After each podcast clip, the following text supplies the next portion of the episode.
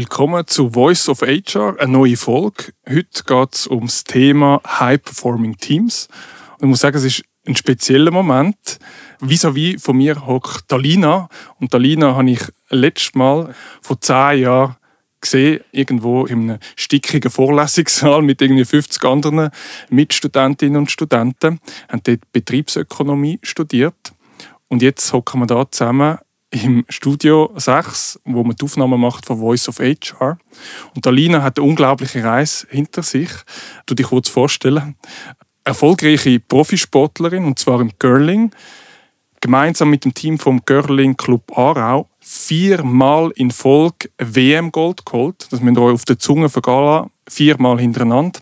Und das letzte Mal war das im März der Fall. Gewesen. Du hast aber immer auf die duale Karriere gesetzt. Und zwar hast du äh, nebenbei eine eigene Ernährungsberatung, Plan A. Und bist auch Projektleiterin bei Swiss Olympics. Dort geht es darum, das Programm, wie Spitzlersportlerinnen und Spitzlersportler quasi Interessen auch außerhalb vom Sport finden. Schön bist du da. Willkommen, Alina. Ja, merci vielmals. Freut mich sehr, dass ich da sein heute. Nimm uns mit bitte in die Welt vom Curling. Was ist die Faszination von Curling? Ja, für mich ist natürlich die Faszination riesig, das ist klar. Das ist nicht, nicht für alle gleich, für, für äh, oder außenstehende Personen können das einmal äh, nicht so, äh, sagen jetzt mal, äh, sehen das vielleicht ein anders von außen, aber für mich hat das Girling so viele Facetten. Also es ist der mentale Aspekt, der sehr wichtig ist, der physische Aspekt, der wichtig ist, der auch ein bisschen unterschätzt wird, glaube ich. Also man muss wirklich ähm, Beweglichkeit haben, man muss Kraft haben, man muss Schnelligkeit haben, äh, zusammen mit dem mentalen Aspekt und dann noch einfach mit dem, mit dem Team oder mit dem Teamplayer, wo man noch muss sein. Das ist ähm, für mich eine einzigartige Sportart und ich glaube, das gibt es auch nicht in vielen, vielen anderen Sportarten, dass all diese Komponenten zusammenkommen das würdest du auch sagen, eben das unterscheidet sich eigentlich zu den anderen Teamsportarten, dass so viele Aspekte zusammenkommen? Absolut, ja. Und äh, ich glaube einfach, im Curling ist man nur zu vierte, im Fußball- und Eishockey-Team, da ist man äh, ganz viel mehr Leute noch.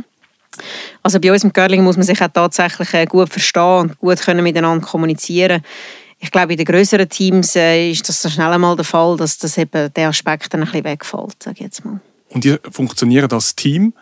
Das Leben geht aber auf und ab und man hat mal äh, einen schlechten Tag und ich frage mich dann oft, in so einer Extrem, in so einer Extremsituation, was macht man zum Beispiel, wenn eine Teamkollegin irgendwie einen schlechten Tag hat an diesem wichtigen Tag fürs Team?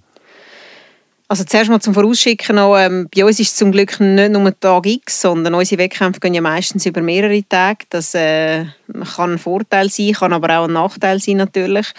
Ähm, und in einem Team ist halt immer sehr wichtig, dass man offen kommunizieren. Also ähm, die positiven Sachen, aber auch die negativen Sachen. Also es ist immer einfacher, ähm, wenn man auch kommuniziert, wie man sich fühlt. Also wenn es einem wirklich mal nicht gut geht, dann ist das auch okay so und dann kann man das seinen Mitspielerinnen und Mitspielern auch so mitteilen, weil dann wissen die auch, wie damit umgehen.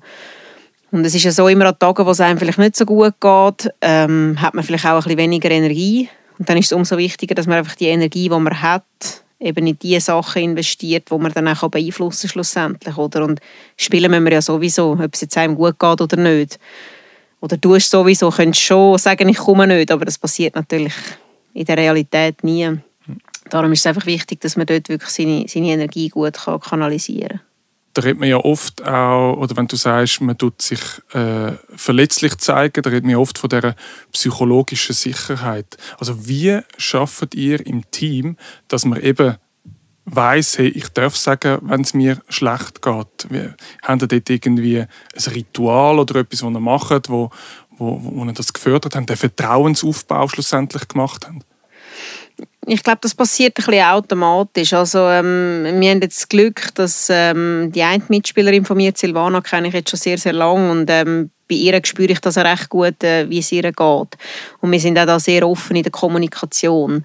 Wenn natürlich jemand Neues dazukommt, was jetzt auch der Fall ist das Jahr, dann ist das noch so ein bisschen schwieriger. Da muss man sich noch so ein bisschen daran herentasten. Aber da will man natürlich als etabliertes Teammitglied, sage ich jetzt mal, man vorangehen und sich eben selber vielleicht auch mal von dieser verletzlichen Seite zeigen und wirklich sagen, hey, nein, jetzt irgendwie, heute geht es mir nicht gut, ähm, ich kann auch irgendwie nicht das weitergeben, was ich sonst geben kann. sondern ich brauche die, eben die Energie schlussendlich dann für mich selber und ich glaube, da muss man einfach äh, als gutes Beispiel vorangehen. Wir haben jetzt nicht irgendwie spezielle äh, Rituale oder so, sondern äh, wir sagen es auch immer, dass wir wirklich die Kommunikation offen leben wollen und probieren das auch im täglichen Training, das wir zusammen haben. Es gelingt dir natürlich gleich nicht immer, aber ähm, immer wie öfter, sagen wir so. Sehr gut. Gibt es Situationen, wo du eben ähm, du sagst jetzt eben, du entwickelst dann das Gespür für den anderen Menschen, wo du das auch dann äh, konfrontierst oder ansprichst, wenn, du, wenn dir Sachen auffallen?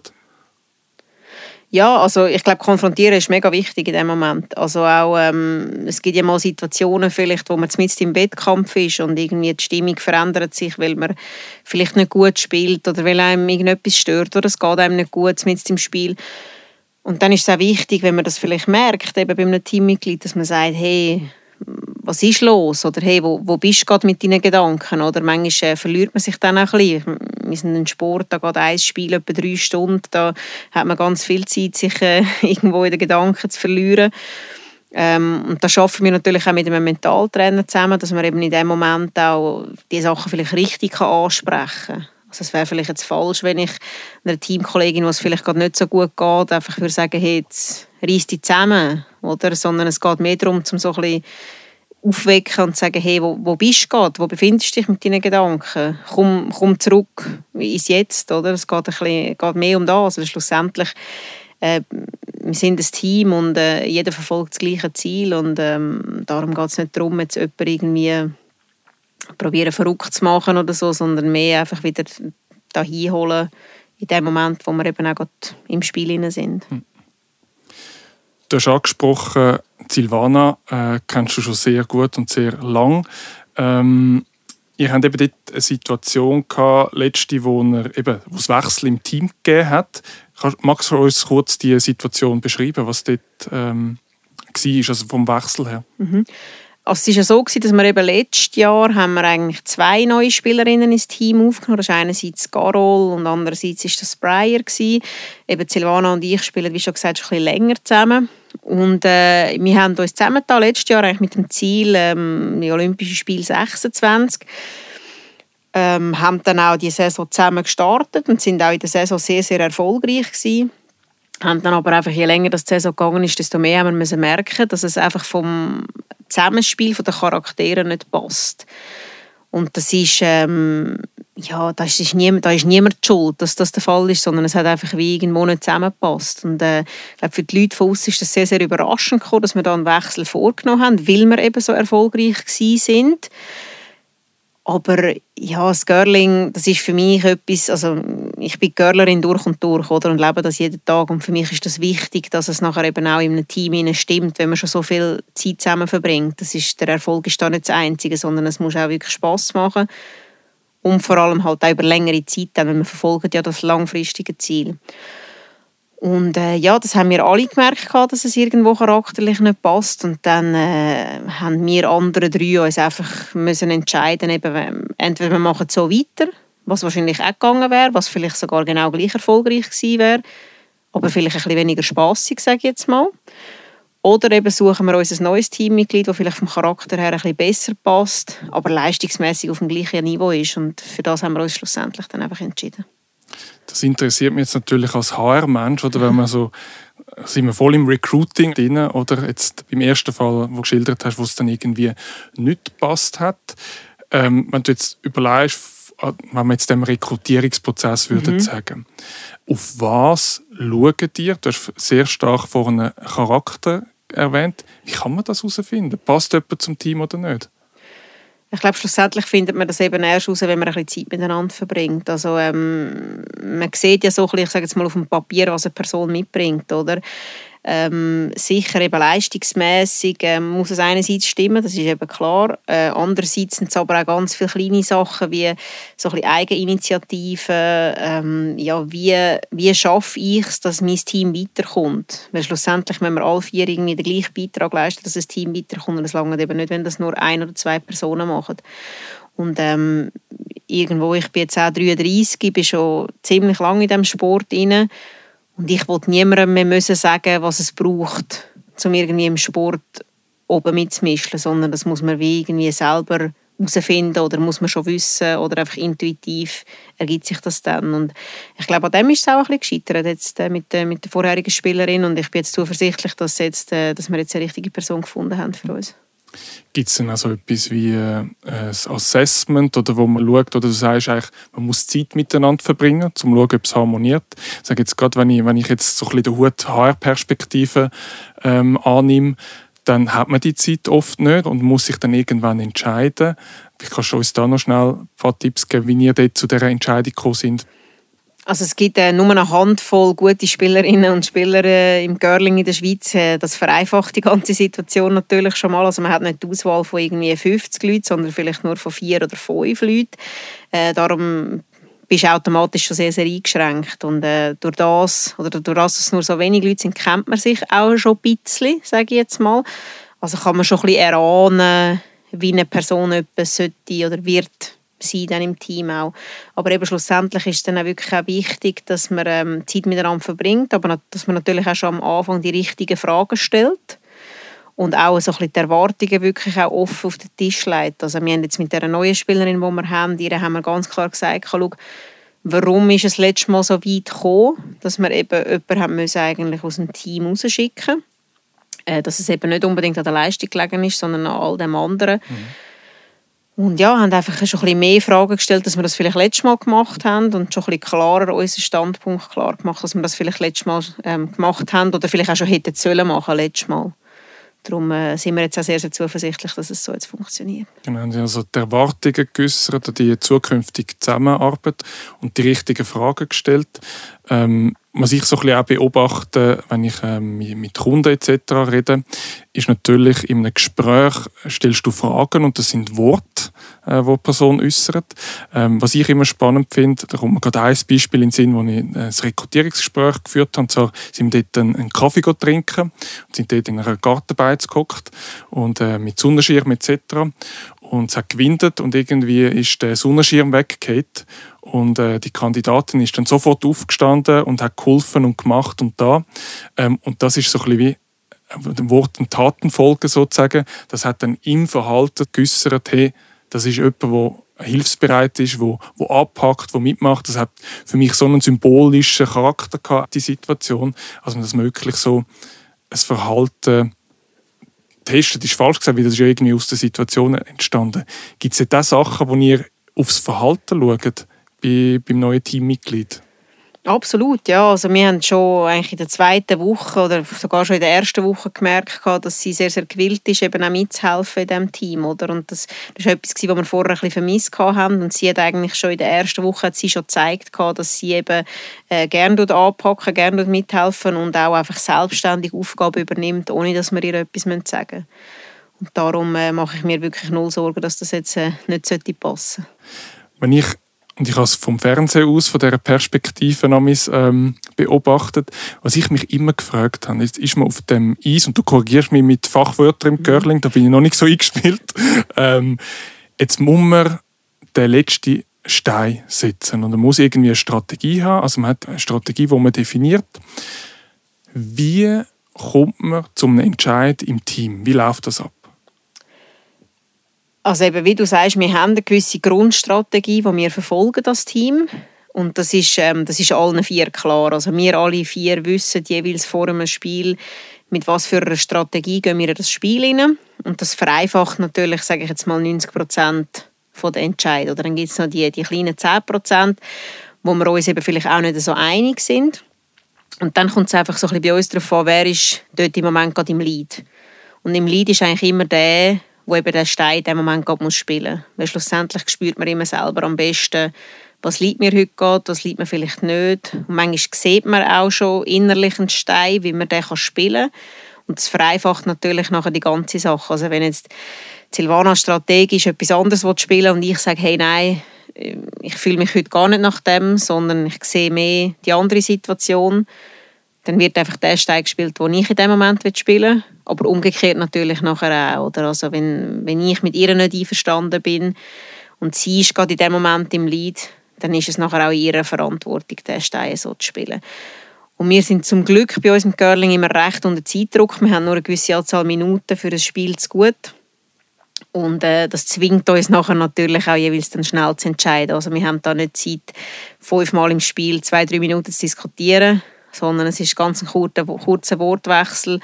Ähm, es ist natürlich auch eine gewisse Vertrauensbasis da. Und das braucht es natürlich nachher auch, damit man eben kann sagen kann, hey, look, das ist jetzt dein Entscheid, spiel den, den du willst. Das heißt, wenn man es ähm, würde, würde zusammenfassen, dass man den Lead eigentlich immer weitergibt und der, der eigentlich das Doing macht, entscheidet schlussendlich. Ja, ich würde sagen, mehrheitlich ist das ja. so. Ja, es ist im, im Girling immer ein eine Fehlannahme von außen, dass man sagt, ja, der, der der Skip ist, der, ja, der eigentlich genau. Strategie bestimmt, ja. ist auch der Chef. Das ähm, stimmt bedingt. Also ich sage jetzt mal, die Person, die natürlich Strategie bestimmt, ist äh, ist in dieser ganzen strategischen Komponente auch am stärksten, sage ich jetzt mal. Heißt aber nicht, dass wir anderen dort keine Ahnung davon haben, oder? Und schlussendlich ähm, geht es darum, dass jeder von uns seine Rolle so gut kann ausfüllen kann, er es kann. Und das kann ich ja nur auch, wenn ich selber die Verantwortung übernehmen kann für das, was ich mache. Oder? Und darum ist das, glaube ich, eben auch so wichtig, ähm, nicht nur im Girling, auch eben sonst im Leben, in der Wirtschaft, dass man eben Eigenverantwortung übernimmt und auch selber Entscheiden nachher trifft. Manchmal ist es vielleicht der falsch, meistens ist es wahrscheinlich der richtig, denke ich mal, wenn es ein Bauchgefühl ist. Von dem her äh, ja, sollte, das, äh, sollte das auch so laufen, glaube ich. Du redest stark über das Thema Verantwortung und eben, du hast es vorhin beschrieben, es gibt unterschiedliche Rollen einem Girling-Team. Eben Skip, ich weiß nicht, vielleicht kannst du da noch schnell erklären, was gibt es für verschiedene Rollen im Team? Ja, also man ist ja immer zu viert ja. Girling-Team. Es, es, hat jeder immer die gleichen Rollen. Also es, es spielt jeder zwei Steine. Der eine, also das Nummer eins spielt immer die ersten zwei, das Nummer zwei die zweiten zwei, das drei die dritten zwei und nachher das Skip oder eben der, der vier spielt, die letzten zwei Steine. Das bleibt immer gleich. Also es hat jeder immer die gleiche Rolle über die ganze Saison hinweg.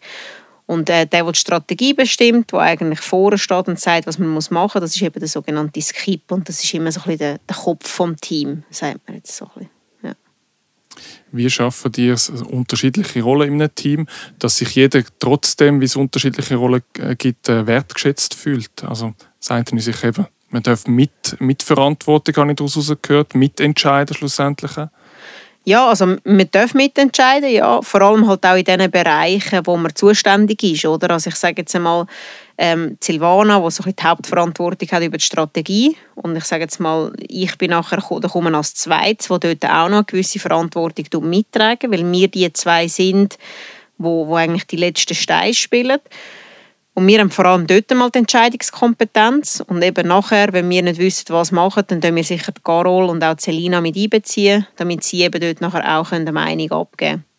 Aber sie zwei, die eben das Nummer 1 und 2 spielen, die haben noch ganz andere Verantwortungsbereiche. Oder? Die müssen schauen, dass richtig gewischt wird im Curling, wo auch sehr, sehr anspruchsvoll ist.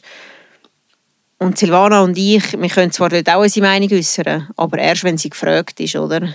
Wir haben eine Meinung dazu und wenn Sie irgendwie Fragen haben, dann kommen Sie auch auf uns zu. Und das ist so ein, ein laufender Austausch. Also schlussendlich sind wir alle gleichwertig im Team. Es hat jeder gleich viel Verantwortung, vielleicht einfach in anderen Bereichen. Aber ähm, ich glaube, man muss auch gewillt sein, die Verantwortung eben nachher auch zu 100 Prozent zu übernehmen. Ja, da sehe ich sehr viele äh, Analogien auch für das Berufsleben. Mhm. Mich würde noch der Aspekt ein Wunder nehmen bezüglich Feedback. Wenn ich mir jetzt so vorstelle, Sie sind mit in einem Spiel und dir fällt etwas auf, wo man so einen Lernmoment hat, haltet man sich dort zurück in dem Moment und äh, macht dann quasi, ich sage dem jetzt mal Debriefing, mhm. oder sagt man, hey, nein, es ist eigentlich wichtig, dass ich ihr gerade jetzt im Moment das Feedback gebe, muss man dort situativ entscheiden? Ich glaube, es ist ein rein situativer Entscheid dort. Also es gibt ähm, Sachen, wo man gerade sofort muss sagen, wenn jetzt irgendwie technisch etwas nicht stimmt oder vor allem auch über längere Zeit in einem Spiel nicht stimmt. Also wenn jetzt ein Spieler äh, leistungsmäßig nicht auf dem Level ist, wo er sein sollte und man sieht etwas, an was das es könnte liegen, etwas Technisches zum Beispiel, ähm, dann muss man das natürlich gerade sofort sagen. Aber wenn es äh, irgendeine Verhaltensweise ist am heutigen Tag oder eben, dass sich jemand nicht gut fühlt und das vielleicht nicht so kommuniziert hat, dann ist das der falsche Moment in einem Spiel. Und für das machen wir ja auch immer ein Debriefing nachher, dass man wirklich kann sagen ähm, was ist sehr, sehr gut gewesen, was wir vielleicht noch ein bisschen schaffen oder ja, wenn jetzt jemand das Gefühl hat, er muss eben noch irgendetwas sagen zum Spiel, dann kann man das eigentlich dann platzieren. Aber es gibt ja Situationen, wo jetzt zum Beispiel äh, mit der Carol, wo sehr, sehr offen ist für, für Feedback auch, oder sie sagt einmal auch, hey, wenn ihr etwas seht, gebt mir das Feedback. Und dann ist es natürlich viel einfacher, weil dann weisst auch, es wird auch sofort angenommen. Auf was muss man schauen, wenn man Leute möchte suchen für, für ein High-Performing-Team? Also ich finde es wichtig, dass man ganz viele verschiedene Charaktere hat. Das finde ich etwas vom Wichtigsten, weil wenn jetzt alle vier genau gleich wären, glaube ich, dann würdest du irgendwann wie einfach ankommen an die maximale Leistungsniveau, sage ich jetzt mal. Oder ich glaube, es hilft, wenn Personen von verschiedenen Ecken kommen, mit verschiedenen Ansichten. Dahinter fragt man sich dann auch immer wieder selber, weil ähm, wir haben wirklich, wir haben die verschiedenen Charaktere bei uns im Team, Gott sei Dank auch. Und zwischendurch rührt immer mal wieder jemand etwas rein, hey, haben wir uns überhaupt schon mal überlegt, wenn wir das nicht so und so machen oder warum machen wir das überhaupt so, oder? Und das ist auch extrem wichtig und das ist jetzt auch für Silvana und mich ist das extrem wertvoll gewesen, weil wir ja jetzt vier Jahre lang eigentlich bis letztes Jahr im gleichen Team gespielt haben und zwei neue Personen dazugekommen sind. Und es war extrem bereichernd auch, gewesen, weil man, irgendwann kommt man in so einen Trott rein, oder, dass man alle Sachen immer gleich macht. Man mhm. ist ja erfolgreich in dem mhm. und es ist gut so. Aber irgendwann, glaube ich, ähm, ja, kommt man dann wirklich so ein bisschen an ein, an ein Limit her und dann braucht es eben auch die verschiedenen Charaktere. Und ähm, ja, das, ist, das macht für mich ein gutes Team aus. Ist ja spannend, das geht absolut unter dem Stichwort ich sage, Diversität, oder, wo mhm. schlussendlich, wo du sagst, Diversität spornt an zu noch höheren Leistungen, wie man oft vielleicht andere Perspektiven reinbringt.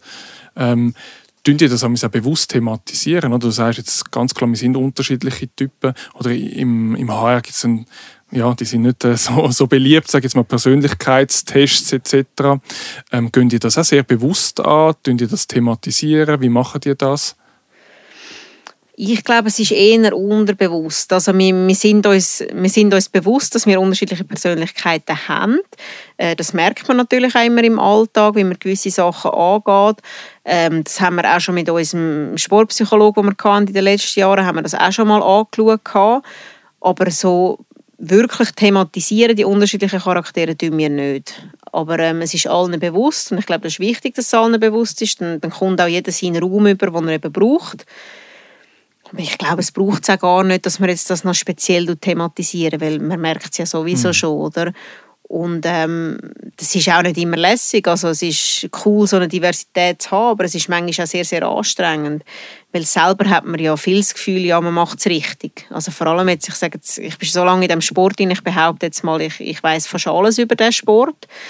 Und dann kommt jemand, der vielleicht weniger Erfahrung hat und mir sagt, hey, warum machst du das so? Mach es doch einfach anders, oder? Und das ist natürlich auch wieder, ich sage jetzt mal, anstrengend. Ja. Manchmal auch ein bisschen nervig, mhm. aber ich glaube, schlussendlich ähm, kann es einem nur weiterbringen. Eben, vor zehn Jahren waren wir im, im Vorlesungssaal bei der, bei der ZHW. Ähm, wenn du das jetzt so ein bisschen vergleichst, du hast ja eben bewusst auf die duale Karriere gesetzt, so ein bisschen, und wir kommen langsam zum Abschluss von dem Gespräch. Wenn du überlegst, welche drei Tipps würdest du der HR-Abteilung oder allgemeiner Unternehmen geben, um eben den Rahmen, sage ich jetzt mal, von diesen High-Performing-Teams zu schaffen in der, in der Arbeitswelt? Das würdest du denen mit auf den Weg geben? Also ich glaube, etwas Wichtiges ist sicher, dass eben jeder Charakter, es eben hat, dass der einfach einen gewissen Raum auch überkommt. Oder? Ich glaube, ähm, um sich selber weiterentwickeln. Und das ist egal ob im Sport oder in der Wirtschaftswelt, dass man dort wirklich einfach einen, einen Platz überkommt, um sich weiterentwickeln, um sich äußern. Und ich glaube, das hilft nachher eben auch wirklich dann rundum, dass man eben, ähm, dass man dann ein starkes Team schlussendlich auch wird. Dann, ich finde immer eben das Thema Verantwortung ist extrem wichtig, ist das, was ich heute auch schon ein, zwei Mal äh, erwähnt habe, dass man ähm, als Person, die in der Wirtschaft ist, die im Sport ist, äh, wo auch immer, eben einfach auch Verantwortung übernimmt für das, was man macht, für die Aufgaben, die man vielleicht gerade auch in dem Moment hat oder auch für zukünftige Aufgaben, die man dann hat. Ich glaube, das ist, das ist sehr, sehr wichtig. Und ja, also das Dritte, das klingt jetzt vielleicht so ein bisschen plump, aber das ist für mich immer, dass man immer sich selber auch ist als Person, oder? Ich glaube, ähm, es passiert sehr, sehr häufig, dass man nachher probiert, irgendwie sich zu fest anzupassen auch. auch wieder, sagt das im Sport oder in der Wirtschaft, und dass man dort wirklich auch sich selber bleibt. Und ich glaube, so kann man dann auch langfristig erfolgreich sein, so kann man langfristig auch zufrieden sein äh, in dem Bereich, wo man ist, egal wo auf der, auf dieser Welt, ob es im Sport oder in der Wirtschaft ist. Die Tipps nehmen wir unglaublich gern mit. Danke vielmals, Alina, und viel Erfolg und alles Gute für dich und dein Team. Danke, bist du da gewesen. Merci vielmals.